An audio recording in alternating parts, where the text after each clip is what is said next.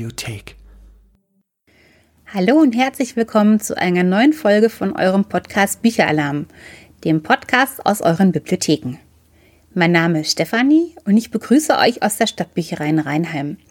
Rheinheim liegt im Süden von Hessen, umgeben von der schönen Natur, denn wir sind hier schon auf dem Land. Die Bücherei selbst ist in einem ehemaligen Gutshof, das ist eine Art Bauernhof untergebracht, der vor vielen Jahren umgebaut wurde. Die Bücherei ist hier in einem großen Raum, aus dem ich heute für euch lesen werde.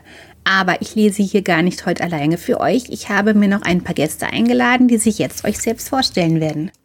Hallo, ich bin Sophie. Und ich bin Tabea. Wir machen hier in der Stadtbücherei Rheinheim ein Praktikum. Und wir lesen euch heute etwas aus dem Buch Louis und Lena, die Zahnlücke des Grauens vor. Das Buch wurde geschrieben von Thomas Winkler. Ehe wir euch aus dem Buch vorlesen, Thomas, magst du dich nicht vielleicht ganz kurz uns allen vorstellen? Hallo und herzlich willkommen. Mein Name ist Thomas Winkler. Ich bin ein Lehrer für Mathematik, Physik und Informatik. Aber bitte nicht gleich weglaufen. Ich schreibe nämlich auch Kinderbücher nebenher und auch ein bisschen Drehbücher. Ähm, heute werde ich euch vorstellen Luis und Lena und ich freue mich schon riesig drauf. Thomas, Mathe und Physik haben ja jetzt mit Geschichten nicht so viel zu tun. Wie kam es denn, dass du ein Buch geschrieben hast? Also ich habe tatsächlich sehr, sehr klein begonnen. Ich habe als Jugendlicher gern Gedichte geschrieben.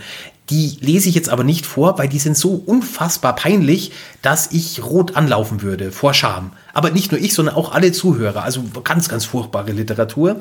Ähm, später habe ich dann für das äh, Satire-Magazin Titanic geschrieben. So kleine Witzchen habe ich da immer eingeschickt. Die wurden manchmal veröffentlicht. Und dann wollte ich natürlich ein bisschen mehr schreiben und mehr und längere Sachen. Habe dann mal ein Drehbuch äh, geschrieben, das verfilmt wurde. Und jetzt vor sechs Jahren oder sowas habe ich angefangen, an den Luis und Lena Geschichten zu schreiben. Und dann braucht es immer lange Zeit, bis die tatsächlich veröffentlicht werden. Ähm, genau, also ihr seht von ganz, ganz kleinen Sachen zu immer größer, größer, größeren Sachen. Mensch, Thomas, das klingt ja schon spannend, aber jetzt verrate uns doch mal, wie bist du auf die Geschichte von Luis und Lena gekommen? Tja, also eigentlich wollte ich mir natürlich eine ganz andere Geschichte erzählen. Und zwar die Geschichte eines Jugendlichen, der wahnsinnig gern ultra cool wäre, so mit Lederjacke und, und Sonnenbrille und so weiter. Und dann habe ich mir überlegt, was könnte das Schlimmste sein, was dem widerfahren könnte. Und bin dann draufgekommen, wenn eine dicke Zahnfee zu dir kommt. Psst, Thomas, wir wollen noch nicht alles verraten. Ein bisschen Spannung sollen die Kinder doch haben, bevor wir angefangen haben zu lesen. Und außerdem, sie sollen das Buch doch unbedingt selber lesen, denn es ist absolut großartig. Aber zurück zu Louis und Lena. Wie kam es jetzt zu den beiden? Als ich dann drüber nachgedacht habe, ähm, sind wir draufgekommen, eigentlich fehlt noch jemand aus der realen Welt. Es wäre doch schön, wenn der Louis sich kabbeln könnte, immer mit äh, jemanden. Komm, wir brauchen unbedingt die Lena, ein Mädchen, das sich wahnsinnig gut mit magischen Wesen auskennt. Ähm, und der Louis ist dann ein Wissenschaftsmensch geworden, der halt alles immer erklären will. Ähm, wir dachten eben, das wäre zum Schreien, wenn die zwei sich dann immer streiten könnten in einer magischen Welt. Danke, Thomas. Dann lasst uns doch jetzt gemeinsam das Abenteuer Louis und Lena und die Zahnlücke des Grauens starten.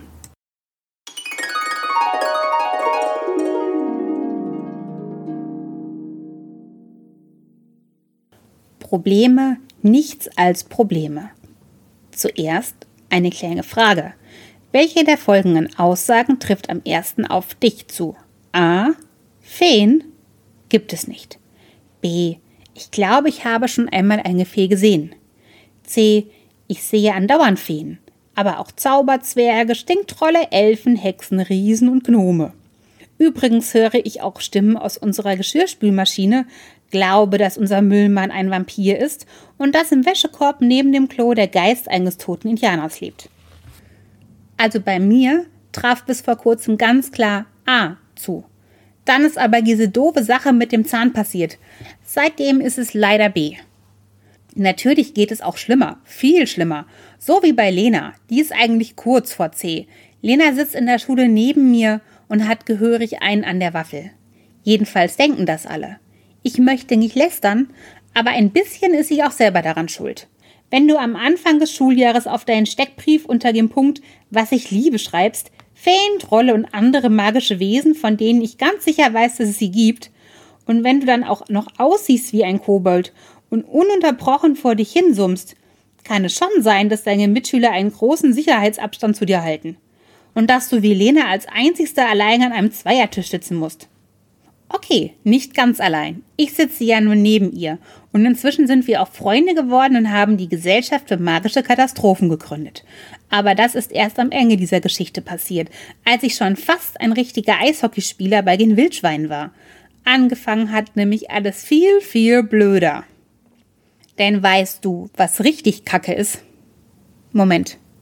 Darf man Kacke überhaupt in einem Buch schreiben? Nicht, dass du beim nächsten Weihnachtsfest von deiner Oma gefragt wirst, wie du ihre Plätzchen findest, und du dann antwortest, Omi, die sind echt Kacke. Auch wenn du jedes Jahr bei deiner Oma dieselben trockenen Kokosfelsen, Staubsterne und Zimtwürger aufgetischt bekommst, sowas sagt man einfach nicht. Wenn dich dann also deine Tante fragt, woher du überhaupt solche Ausdrücke kennst, zieh ja nicht dieses Buch raus und schieb die ganze Sache auf mich. Damit es gar nicht erst passieren kann, werde ich ein Ersatzwort finden. Hm, wie wäre es mit Schnacke? Genial, oder? So, und jetzt kannst du selbst sehen, wie du aus dem riesigen Schnackenhaufen wieder rauskommst, in den du dich vor deinen Verwandten an Weihnachten gesetzt hast. Wo waren wir? Ah, genau, ganz am Anfang. Weißt du, was richtig Schnacke ist? Richtig Schnacke ist es, von Berlin in ein kleines Kaff in Bayern zu ziehen, wo du niemanden kennst und keine Sau dich kennt. Besonders Schnacke ist es, wenn du nur mit deiner Mama umziehst und dein Papa in Berlin bleibt, weil deine Eltern seit Jahren getrennt leben. Und ultra Schnacke ist es, wenn du dann einen ersten Schultag wie ich erlebst. Vergangenes Frühjahr eröffnete Mama mir plötzlich beim Abendessen, dass sie sich auf eine Stelle beworben habe. Nicht in Berlin, sondern irgendwo im tiefsten Bayern. Und dass wir daher wegziehen müssten. Ganz weit weg. So hinter den sieben Bergen bei den sieben Zwergen weit. Deshalb hatte sie im Sommer angefangen, eine Wohnung in dem Städtchen ganz nah an den Alpen zu suchen, wo sie eine Stelle als Zahnarzthelferin bekommen hatte. Und am Ende der Weihnachtsferien sind wir dann dorthin gezogen. Natürlich habe ich geschimpft, gebettelt und geflennt wie verrückt. Schließlich wohnen alle meine Freunde und auch mein Vater in Berlin. Aber es half nichts. Meine Mutter sagte, es tue ihr schrecklich leid, aber umstimmen ließ sie sich nicht. Ich wollte an meiner neuen Schule so schnell wie möglich Freunde finden. Da gibt es nur ein klitzekleines Problem. Leider bin ich nicht so der ultracoole Typ, sondern eher ein Wissenschaftsnerd. Und leider sieht man mir das auch an. Ich trage eine Brille und habe einen ziemlichen Quadratschädel. Meine Freunde aus der Astronomie AG in Berlin haben immer gesagt, mein Kopf wäre so groß, dass er sicherlich bald von einem eigenen Mond umkreist würde. Das ist ein irrelustiger Astronomiewitz, den Nicht-Astronomen aber wahrscheinlich nicht ganz so irre finden. An meinem alten naturwissenschaftlichen Gymnasium gab es solche wie mich in Scharen. Für meine neue Schule befürchtete ich aber das Schlimmste. Mein Plan für den ersten Schultag war daher schnell klar. Coole Klamotten, cooles Auftreten, cooles Vorstellungsgespräch vor der Klasse, cooler Sitznachbar. Leider machte mir als erstes meine Mutter einen Strich durch die Rechnung. Sie hat immer wahnsinnig viel Angst, dass ich krank werden oder mir etwas anderes Furchtbares zustoßen könnte. Deshalb zwang sie mich, meinen coolen Hoodie und die Sneakers aus und den doofen grünen Anorak mit dem kaputten Reißverschluss anzuziehen und dazu auch noch die behämmerten grünen Winterstiefel. Und weil ich meinen grünen Helm nicht aufgesetzt hatte, pfiff sie mich noch einmal zurück, als ich schon in den Fahrradständern vor unserem Haus stand. Damit war mein Zeitplan, den ich mir überlegt hatte, um bloß nicht zu spät zu kommen, komplett im Eimer. Während ich wie ein Bekloppter zur Schule strampelte, rechnete ich meine Verspätung aus. Coole Kleidung ausziehen und uncoole anziehen? Vier Minuten. Treppenhaus hochrennen und Helm aufsetzen? Drei Minuten. Sicherheitsbelehrungen von Mama? Drei Minuten. Brillante Gegenargumente von mir? 0,5 Minuten. Gesamte Verspätung, gerundet, elf Minuten. Mit dem dicken Winterzeug und dem Helm sah ich aus, als wollte ich auf eine Mars-Mission gehen und nicht wie ein cooler Typ, der seinen ersten Auftritt vor der neuen Klasse hinlegt. Als ich zehn Minuten nach Unterrichtsbeginn schwer atmend vor der geschlossenen Klassenzimmertür stand, nahm das Unheil seinen Lauf. Ich bekam den defekten Reißverschluss an der Jacke nicht auf. Ich probierte alles, nichts half. Also versuchte ich panisch, mich aus meinem Gefängnis zu schälen. Mit Stöhnen und Würgen zerrte ich den Kragen über meinen Kopf. Erst dann fiel mir auf, dass ich den blöden Astronautenfahrradhelm noch aufhatte. Den hatte ich in der Aufregung einfach vergessen. Doch die Arme aus den Ärmeln ziehen ging auch nicht, weil die Jacke zu eng war. Mama hatte sie letztes Jahr auf Zuwachs gekauft. Ich steckte also fest. Blindlings torkelnd rumpelte ich bei meinen Befreiungsversuchen ein paar Mal gegen die Klassenzimmertür. Mir war schnackheiß und ich bekam kaum noch Luft. Irgendwann wurde die Tür geöffnet. Du musst Louis sein, sagte eine Frauenstimme. Ganz sicher bin ich mir da aber nicht, weil ich im Inneren der Jacke alles nur dumpf hörte. Gegen meinen lautstarken Protest wurde ich ins Klassenzimmer geführt. Augenblicklich brach so lautes Gelächter aus, dass ich es sogar bei mir in der Jacke prima mitbekam. Die Lehrerin befreite mich mit einem kräftigen Ruck am Reißverschluss. Erst wurde es ganz still. Dann lachten alle noch mehr, als sie mich mit einem knallroten, verschwitzten Gesicht und den beschlagenen Brillengläsern sahen. Nachdem sich die Klasse wieder beruhigt hatte, verkündete die Lehrerin Willkommen, Louis. Ich bin deine Klassenlehrerin, Frau Schnacke. Ich schwöre, sie heißt wirklich so. Dann fuhr sie fort. Liebe 6c, das ist euer neuer Mitschüler, Louis Waldemar Kessler. Es dauerte nur eine Sekunde, bis es aus einem Jungen herausplatzte. Waldemar, brüllte er, und alle warfen sich gleich nochmal weg vor Lachen. Und dann fragte mich die Lehrerin aus, woher ich komme und was ich mache. Das volle Programm eben. Und ich, Idiot, war so verwirrt, dass ich gar nicht cool, sondern ganz ehrlich antwortete und alles erzählte, was ich eigentlich bei meinem ersten Auftritt hatte verschweigen wollen. Dass ich an meiner alten Schule in der Forschergruppe, im Technikteam und in der Astronomie AG gewesen war und mich brennend für alles Naturwissenschaftliche interessiere. Meine neuen Mitschüler schauten mich an, als käme ich tatsächlich vom Mars. Das war's, dachte ich, als ich zum einzigen freien Platz in der Klasse schlich. Schon am ersten Tag ist mein Schicksal also besiegelt. Allerdings war das noch nicht das Ende, denn erst jetzt sah ich, neben wem ich sitzen würde. Neben einem blassen Koboldmädchen mit roten Haaren, Sommersprossen und breiten Zähnen, um dessen Hals ein Steinamulett baumelte. Ich ließ mich frustriert auf den leeren Stuhl fallen, packte meine Sachen aus und hoffte, dass sie mich zumindest nicht gleich ansprechen würde. Hallo, ich bin Lena, flüsterte sie im nächsten Moment. Louis, stellte ich mich kühl vor, ohne sie anzusehen. Anscheinend wollte sie eine Unterhaltung beginnen. Louis, du solltest, flüsterte sie, brach ihren Satz aber ab, als ich meinen Zeigefinger auf die Lippen legte. Ich meine ja nur, du solltest wirklich, setzte Lena noch einmal an. Ich deutete zur Tafel und zischte. Entschuldigung, aber ich würde echt gern aufpassen. Wie du meinst, sagte Lena achselzuckend und widmete sich leise summend der großen Zeichnung, die sie neben dem Eintrag in ihr Deutschheft gemalt hatte. Aus dem Augenwinkel sah ich, dass auf Lenas Bild drei dicke Trolle mit Tätowierungen und Heavy-Metal-T-Shirts in einem VW-Bus über eine Berglandschaft dem Sonnenuntergang entgegenfetzten. Abgesehen davon, dass sie echt gut zeichnen konnte, dachte ich nur, oh nein, jetzt sitze ich auch noch neben der Klassenwahnsinnigen. Louis? unterbrach in diesem Augenblick Frau Schnacke meine Gedanken. Die gesamte Klasse drehte sich zu mir um. Bei uns kann man übrigens den Fahrradhelm im Unterricht ruhig abnehmen. Alle außer Lena und mir schütteten sich aus vor Lachen. Nee, ohne Helm wäre es hier drin wirklich zu gefährlich, krölte ein Junge in der ersten Reihe. Unser neuer Sicherheitsexperte, sagte sein Banknachbar und klatschte mit ihm ab. Als ich meinen Helm abgenommen hatte und der Unterricht weiterlief, verstummte Lena Summ für einen Augenblick. Ohne von ihrem Bild aufzublicken, flüsterte sie. Das war es, was ich dir vorhin sagen wollte. Aber du musstest ja aufpassen. Alles okay.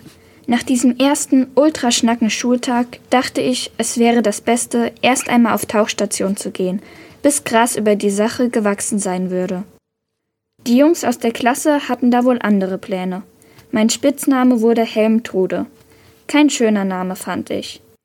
Aber nach meinem Auftritt hätte es ja auch locker Riesenbirne, Schwitzgesicht oder Professor Trottel sein können. Meinem Vater schrieb ich eine lange Nachricht über meinen üblen Start in Bayern. Aber der antwortete mal wieder nur mit einer seiner Lebensweisheit. Die Chinesen haben für Katastrophe und für Chance nur ein einziges Wort, Luis. Hä? Jede Katastrophe ist eben auch immer eine Chance. Hä? Denk mal drüber nach. Wahrscheinlich hatte er damit sogar recht. Nach der peinlichen Katastrophe hatte ich nun tatsächlich die Chance, dass mich alle in der Klasse auf ewig für einen Schwachkopf halten konnten. Frustriert verbrachte ich die trüben Februarnachmittage ganz allein und vertrieb mir die Zeit mit Messungen zur Glatteisbildung, einem Forschungsprojekt, das ich mit meinem besten Freund Leonard noch vor meinem Umzug in Berlin angefangen hatte. Es war haargenauso traurig, wie es klingt.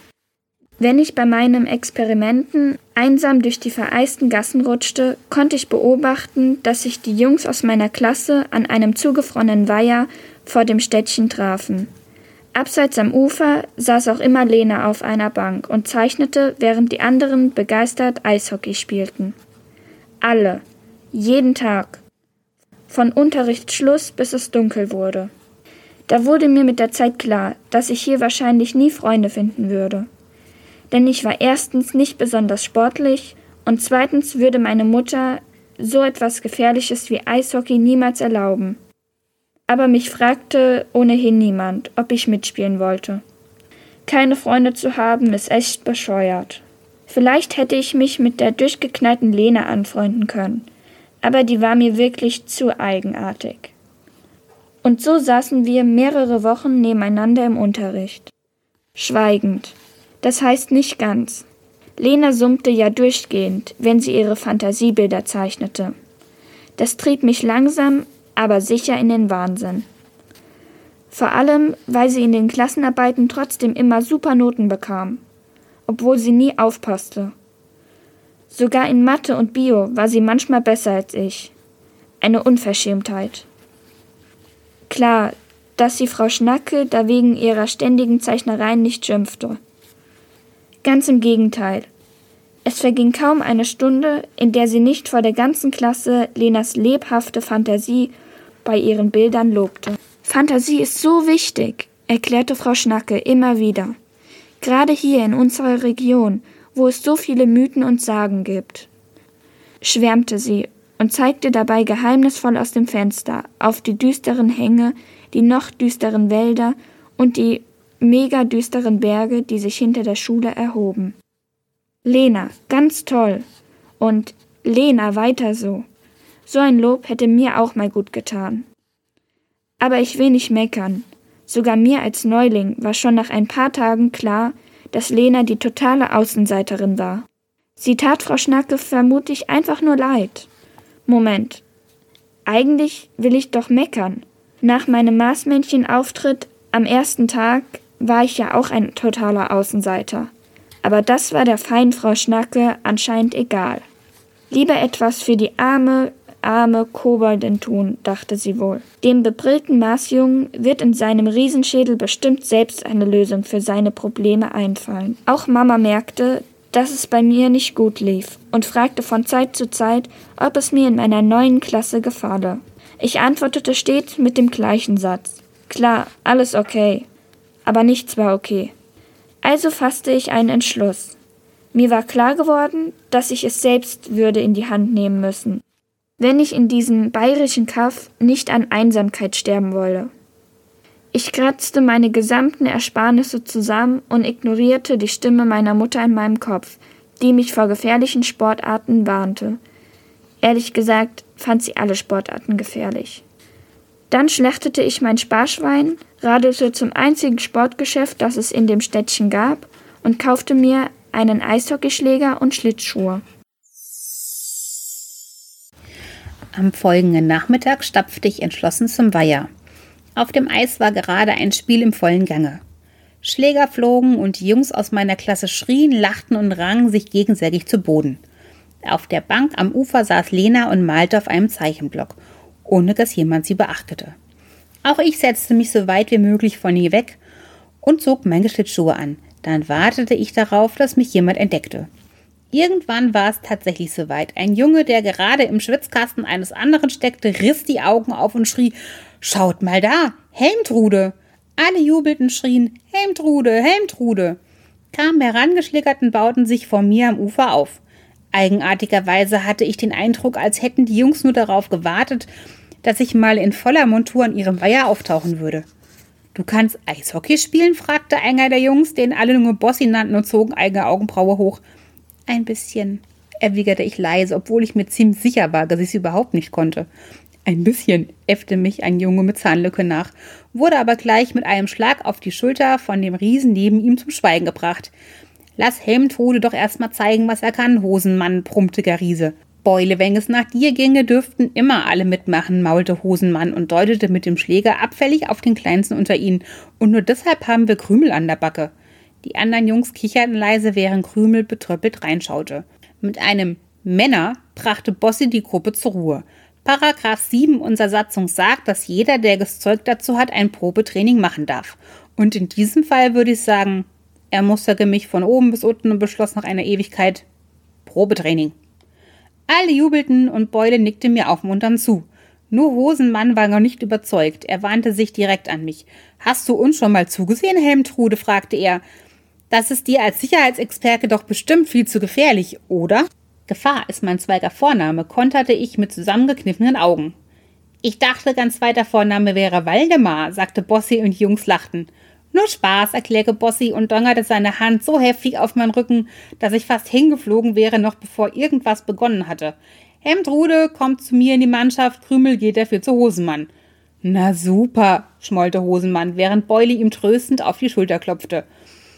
Auf geht's, rief Bossi und alle kurften so sicher und schnell los, als hätten sie gleich nach der Geburt Schlittschuhfahren gelernt. Ich dagegen setzte vorsichtig einen wackeligen Fuß vor den anderen auf das Eis und balancierte schließlich auf der Stelle. Das konnte unmöglich gut gehen. Ich klammerte mich an meinen Eishockeyschläger und stellte fest, dass die anderen schon 50 Meter weit weg waren. Dann legte ich die ersten Schritte meines Lebens gleitend auf Schlittschuhen zurück. Dass ich nicht hinknallte, lag ausschließlich daran, dass ich mich erinnerte, dass ein Stuhl mit zwei Beinen auf jeden Fall umfällt, ein Stuhl mit drei Beinen dagegen kaum. Ich stützte mich also auf den Eishockeyschläger und verwendete ihn als drittes Bein. So kam ich tatsächlich vorwärts, ohne zu stürzen. Es war allerdings so anstrengend, dass mir dabei die Brille beschlug. Während ich mich über das Eis schleppte, waren die Jungs längst in eleganten Kurven in der Mitte des Weihers angekommen. Sie beobachteten kritisch, wie ich mit meiner eigenartigen Technik langsam zu ihnen auf das Spielfeld rutschte. Alles klar, Helmtrude? fragte Bossi, als ich sie endlich erreichte. Alles klar, schnaufte ich. Was dann geschah, muss man in Zeitlupe erzählen. Bossi warf den Puck in die Luft. Dieser drehte sich ein paar Mal in der Nachmittagssonne, bevor er herabfiel. Alle droschen nach ihm, und einer der Schläger wischte knapp am Puck vorbei und landete mit voller Wucht mitten in meinem Gesicht. Mir wurde sofort schwarz vor Augen. Als ich wieder zu mir kam, lag ich bäuchlings auf dem Eis. Um mich herum standen Jungs und sahen mich besorgt an. Mein Oberkiefer schmerzte fürchterlich. Bossi legte mir von hinten die Hände um meinen Brustkorb und setzte mich auf. Mann, Helmtrude, bist du okay? fragte er und dolkete auf meine Maßmännchenjacke. Das sieht echt fies aus. Die Jacke war voller Blut. Ich fuhr mit der Zunge durch den Mund, um herauszufinden, wo das Problem war. Und da spürte ich es. Einer meiner Schneigezähne war nicht mehr da. Also, um genau zu sein, da war er schon noch, nur nicht mehr in meinem Mund. Krümel fand ihn neben mir auf dem Eis und hielt ihn andächtig ins Sonnenlicht. Seht mal, sagte er voller Bewunderung. Wow, stauten alle. Ich hätte am liebsten sofort angefangen zu heulen. Wieso war ich nur auf die Idee gekommen, Eishockey spielen zu wollen? Was würde meine Mutter sagen, wenn ich ohne Zahn nach Hause kam? Und warum tat es nur so furchtbar weh? Dass ich nicht weinte, lag nicht etwa daran, dass ich unglaublich tapfer war, sondern daran, dass ich mich von der Begeisterung der Jungs ablenken ließ. Wie genial ist das denn? schrie Bossi. Das war die beste Eishockey-Premiere, die ich je gesehen habe, verkündete Hosenmann. Wie lange hat es bis zur ersten Verletzung gedauert? fragte er ungläubig in die Runde. Eine Sekunde? Oder zwei? Der Wahnsinn, sagte Beule fröhlich und klopfte mir anerkennend auf den Rücken. Weltklasse, Mann. Bringt Helmtrude ins Vereinsrein, befahl Bossi. Ich wurde untergehakt und über das Eis zum anderen Ufer geschleift.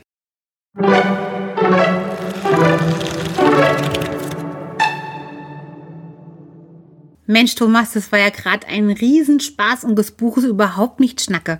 Was davon ist jetzt deine Lieblingsszene? Also mit dieser Frage habe ich leider ein ganz grundsätzliches Problem, weil die Szene, die mir so gut gefällt, sehr weit hinten im Buch ist. Und ich will doch nicht so viel von der Geschichte verraten. Deswegen mache ich jetzt nur eine Andeutung. Nachdem der Luis äh, wirklich durch die Hölle gegangen ist in dem ganzen Buch und Probleme nichts als Probleme hatte, gibt es zum Schluss ein Telefonat mit der Lena, wo alles schon einigermaßen okay scheint, wo alles schon irgendwie schön ist. Und diese Szene habe ich tatsächlich auch, als das Buch schon längst fertig war, immer mal wieder gelesen, weil sie mir so gut gefällt.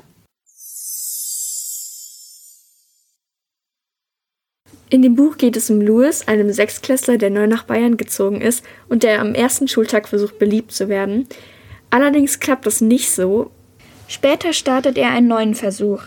Der ist zwar erfolgreich, aber nun hat er ein anderes Problem, das ihn durch das gesamte Buch durchverfolgt. Es ist klein, rund, glitzert und mag Schokolade. Und wenn ihr wissen wollt, was das für ein Problem ist und wie Louis das löst, dann solltet ihr weiterlesen. Wenn euch die Vorausschau von Sophie und Tabea nun genauso neugierig gemacht hat wie mich, solltet ihr das Buch unbedingt lesen. Fragt dazu einfach in der Stadtbücherei bei euch im Ort nach, ob das Buch vorhanden ist. Falls nein, könnt ihr es natürlich auch gerne in den Buchhandlungen vor Ort kaufen. Ich wünsche euch beim Lesen ganz viel Spaß. Ihr könnt bei uns auch zwei Bücher gewinnen. Schreibt dazu eine E-Mail bis zum 8.6. an stadtbücherei.reinheim.de mit dem Codewort Bücheralarm. Oder kommt einfach zu den Öffnungszeiten direkt zu uns in die Bücherei und werft eure Namen in unser Losglas. Wir freuen uns sehr, dass wir Teil des Podcasts Bücheralarm sein durften und wir wünschen euch ganz viel Spaß mit all den Folgen und den Büchern und den Geschichten und Abenteuern, die ihr in den weiteren Folgen noch entdecken könnt.